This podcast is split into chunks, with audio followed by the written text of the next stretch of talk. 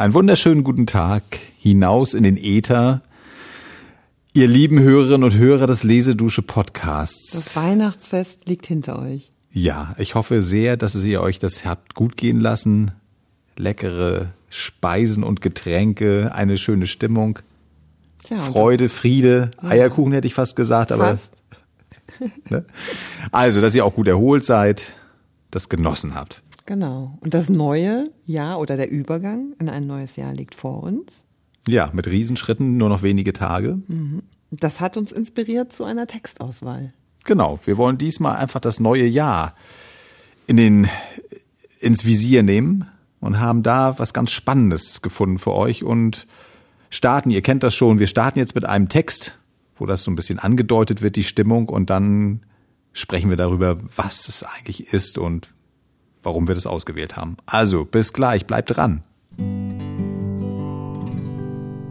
Capri, Villa des Scopoli am 1. Januar 1907. Der heutige Morgen fing so strahlend an, nun wird ein grauer Tag daraus. Aber zuerst war ein Glänzen wie von einem ganz neuen, nie gebrauchten Jahr.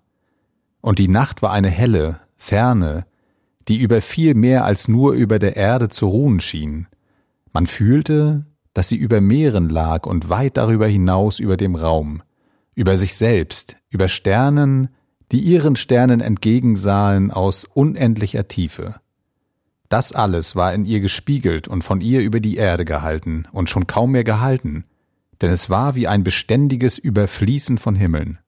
Ich war wieder zu meinem kleinen Hause zurückgegangen und stand oben auf seinem Dach und wollte in dem allem ein gutes Ende sehen und einen guten Anfang in mir finden. Und nun wollen wir glauben an ein langes Jahr, das uns gegeben ist, neu, unberührt, voll nie gewesener Dinge, voll nie getaner Arbeit, voll Aufgabe, Anspruch und Zumutung, und wollen sehen, dass wir es nehmen lernen, ohne allzu viel fallen zu lassen von dem, was es zu vergeben hat, an die, die Notwendiges, Ernstes und Großes von ihm verlangen. So, da sind wir wieder. Was meinst du denn, was es war? Ja, also handelt sich um einen Brief, würde ich sagen. Das merkt man an der Einordnung. Das Capri. ist richtig. Wir haben ja eine, eine Absenderadresse sozusagen. Und Jahreszahl, ja. Eine Jahreszahl. Und was uns jetzt noch fehlt, sind Schreiber und Empfänger. Schreiber ist Rainer Maria Rilke und Empfängerin ist seine Frau Clara. Ja, und er befindet sich im, in dieser Zeit auf der Insel Capri und zwar im Winter, sonst wäre es ja auch genau. kein Neujahrs. Genau, Brief. das ist richtig. Also es ist, äh, deswegen habe ich es auch so ein bisschen ausgesucht. Das fand ich schon mal ganz schön. Die wohlige, das war für mich so, weil ich aus dem Mittelmeer-Fan bin, mhm. diese wohlige Vorstellung, dass es dort ja jetzt immer noch sehr angenehm ist. Das heißt, wir haben das, was wir hier gerade hatten, diesen starken Frost oder jetzt auch diese bösen, dunklen, verregneten Tage, ja. die gibt's da nicht, sondern er beschreibt das ja auch sehr schön. Wir haben dieses schöne, immer noch sehr milde und klare. Ja, Klima. kann zwar auch grau sein, beschreibt Kann ja, aber er ist ja sehr gut gelaunt. Er hat glaube ich, unglaublich drauf gefreut, einen Winter auf Capri zu verbringen. Genau, genau, so ist es. Wie genau. kam er da überhaupt hin? Ja, das ist äh, eine Einladung gewesen einer, ich weiß gar nicht, ist das eine Adlige? Die Schwester war eine Adlige, also sie hieß äh, Alice Fendrich. Und die hat er bei seinen Reisen, er ist ja sehr viel unterwegs in dieser Zeit und äh, die hat er äh, kennengelernt, als er von Paris aufgebrochen war. Vielleicht fangen wir da mal an. Wir wollen ja jetzt nicht das ganze Leben von Rilke genau, durchgehen, ne? aber wir fangen mal 1906 an. Mhm. Also ungefähr ein, ja, ein Jahr bevor dieser Brief entsteht. Äh, da ist er noch in Paris. Ah, Paris war, hat er auch, das war ja sein, seine Herzensheimat. War ja ganz wichtig für ihn und da war er, das wusste ich selber auch nicht, hatte ich noch nachgeguckt, äh, bei Rodin, dem Bildhauer mhm. oder dem Skulptoren, jo. kann man so sagen, äh, Sekretär. Hat ihn sehr mhm. verehrt, offensichtlich auch. Ja, das war ein eine gutes, enge Beziehung. Genau, hat er dann auch eine umfangreiche Monographie über ihn mhm. geschrieben. Und äh, dann auf einmal passiert irgendwas und die streiten sich. Oder zumindest, also irgendwie gibt es einen, Kommt zum Bruch. einen Bruch mhm. äh, im April 1906 und dann äh, reist er ab von Paris. Ah ja. Da könnte man ja schon so ein bisschen drüber nachdenken, ob das damit auch, das ist ja sehr euphorisch nach vorne gerichtet, dieser Brief, den wir hatten, dass er da sehr viel Hoffnung verbindet, dass auf Null gestellt wird. Also es fühlt sich ja so ein bisschen so mhm, an, ne? dass du mhm, nochmal mhm. jetzt Kraft gewinnst, das neue Jahr soll anders sein, das soll frisch sein kann damit zusammenhängen. Der Vater ja, ist auch gestorben. Kam ihm das ja auch gelegen, sich mal rauszunehmen. Ja. Also A, aus dieser Pariser Künstler Bohème, sage ich jetzt ja. mal so. Ja. Das ist ja auch immer mit viel Anstrengung verbunden. Und auf der anderen Seite, ja, auch aus diesem persönlichen Gründen, mhm. der Tod des Vaters und genau. der Streit mit einem doch sehr genau. als intensiven Bezugspunkt empfundenen Menschen. Ne? So ist es, genau. So, und dann, dann begibt er sich auf die Reise mit seiner äh, Frau Clara, die sind dann erst in Belgien, die Tochter ist auch schon geboren, Ruth, mhm. äh, in Belgien und dann lernen sie irgendwie, dann geht's nach Deutschland und die äh, Clara, die ist ja äh, Malerin, glaube ich, oder so, mhm.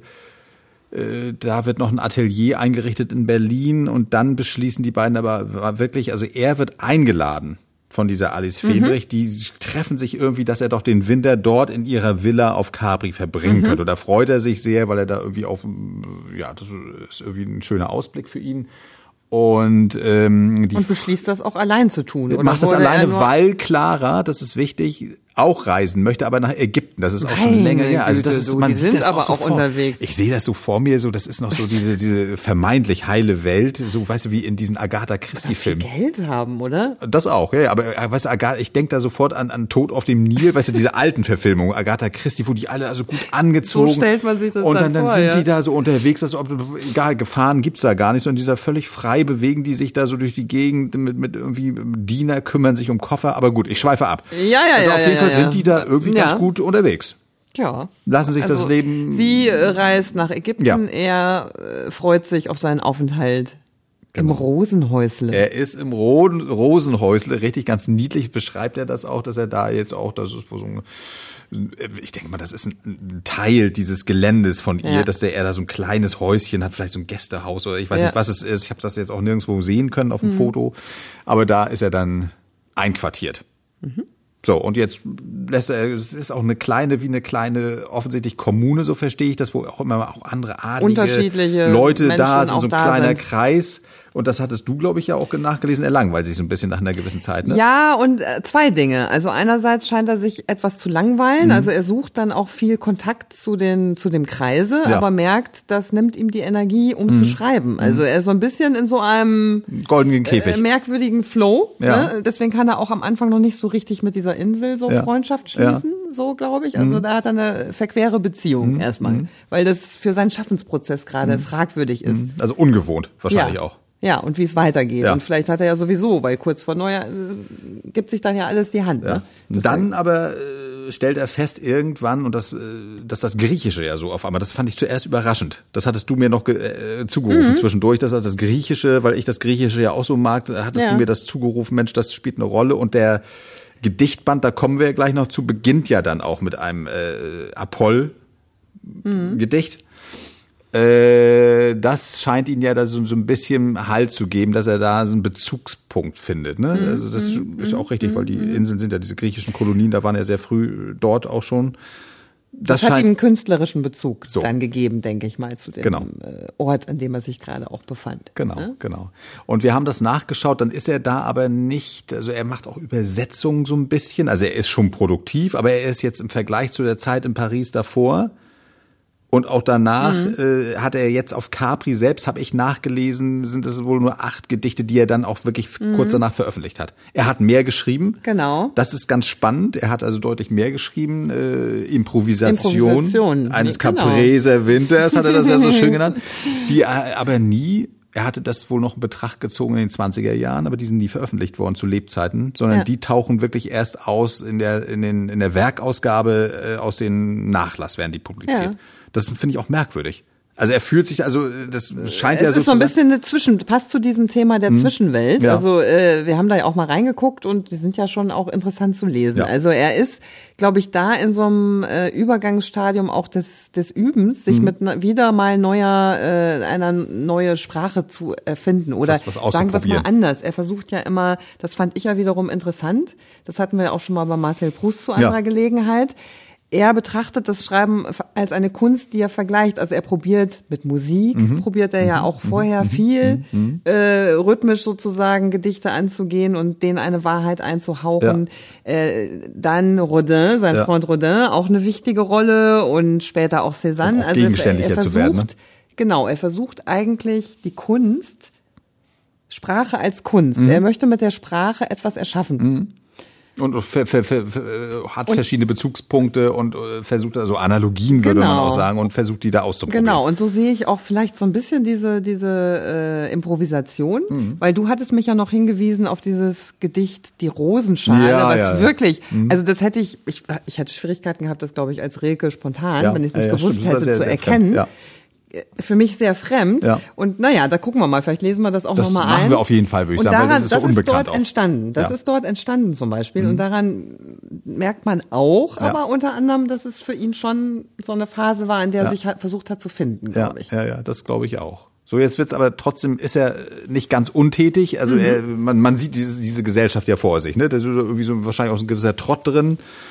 Äh, aber er äh, merkt, er muss ja auch ein bisschen was tun, um Geld zu verdienen, weil du das auch gerade sagtest. Das heißt, ein neues Buch, ein neuer Gedichtband soll entstehen. Mhm. So, und da ist er jetzt äh, in dieser Zeit kommuniziert er mit dem äh, neuen Verleger des Inselverlags, Anton Kippenberg, und die finden wohl relativ zügig, seit 1906 sind die im Briefwechsel und das mhm. kann man nachweisen, dass die eben aus einer anfangs förmlichen äh, Briefkultur geht das wohl recht schnell ins Persönliche über, die scheinen sich ganz gut zu verstehen.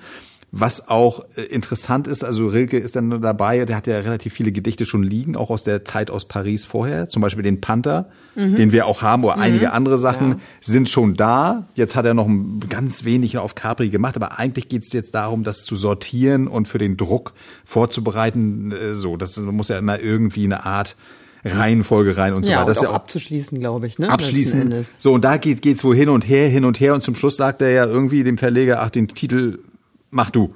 Das ist ja auch ganz witzig, ne? Also was finde ich schon spektakulär. ja, also weil, bei da, so einem Menschen, ne? Äh, ja, äh, aber vielleicht setzt er das auch erstmal einfach in die Diskussion, wenn er den sehr geschätzt hat, den Verleger, dass er ja. sich sagt, um, um Himmels Willen, ja, mir ist was völlig Neues gelungen, was völlig Neuartiges.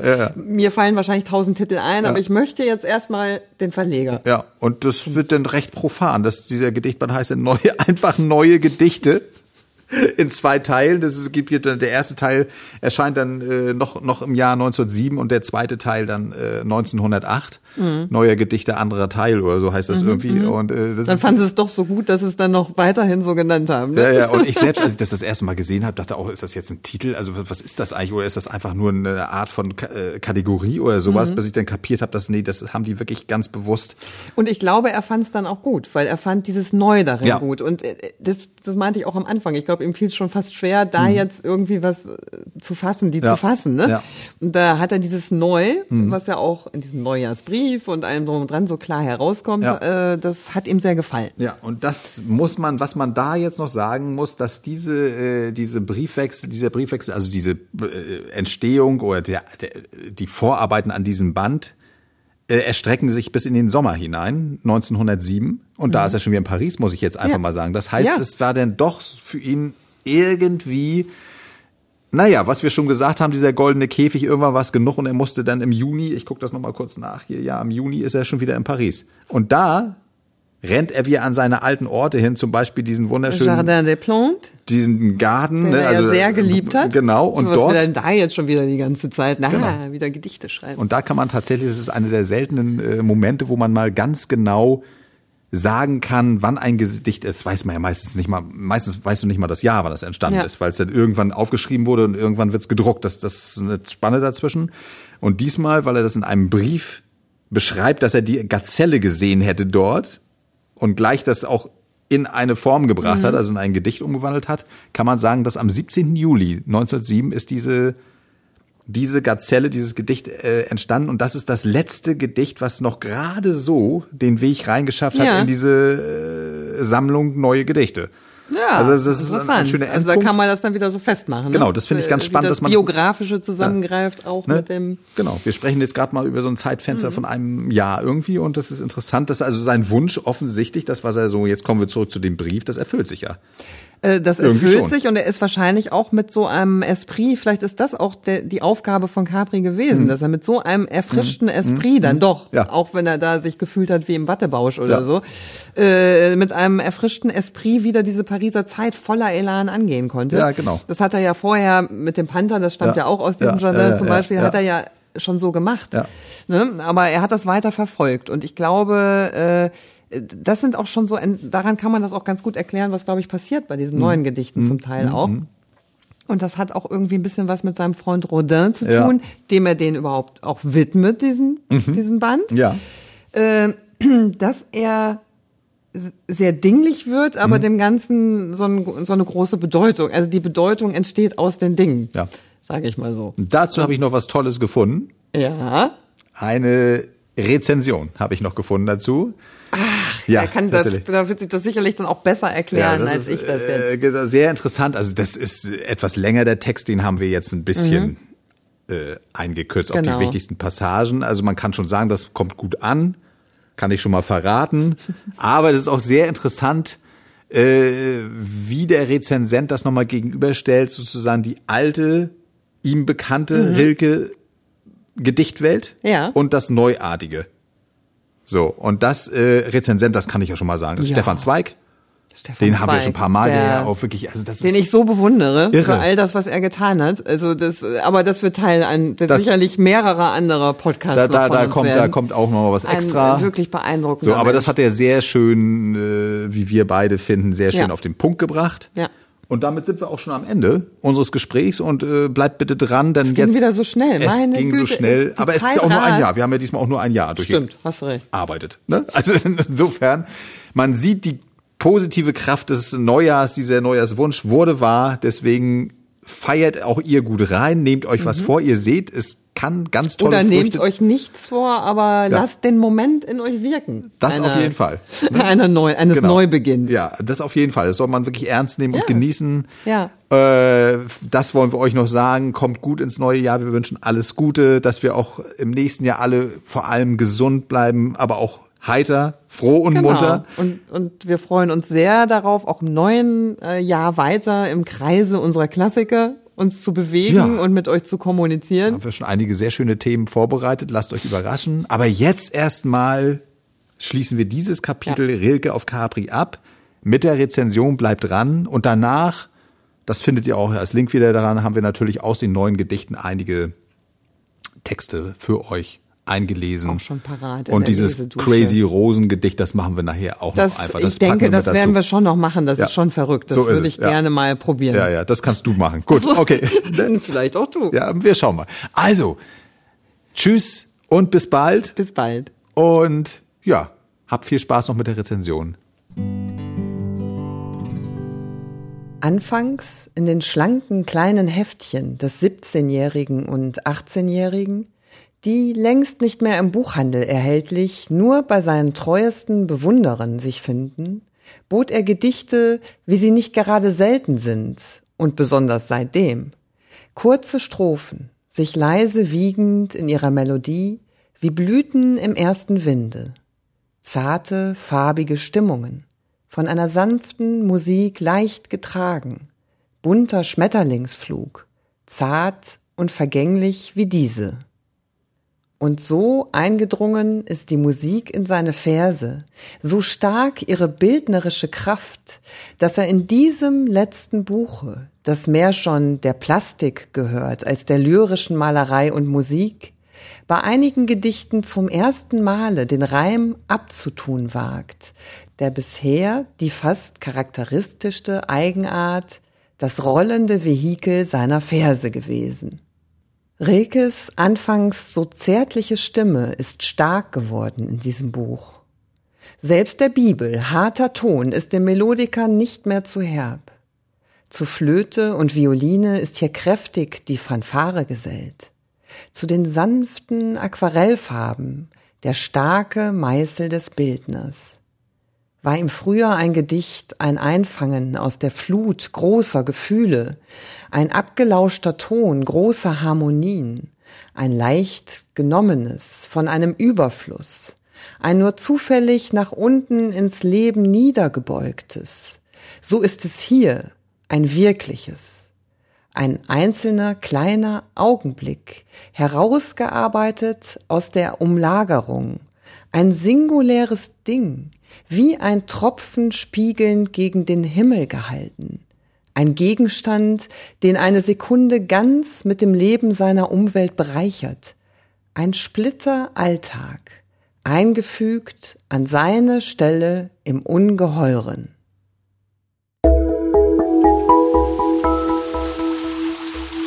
Lesedusche. Entdecke die wohltuende Wirkung des Lauschens.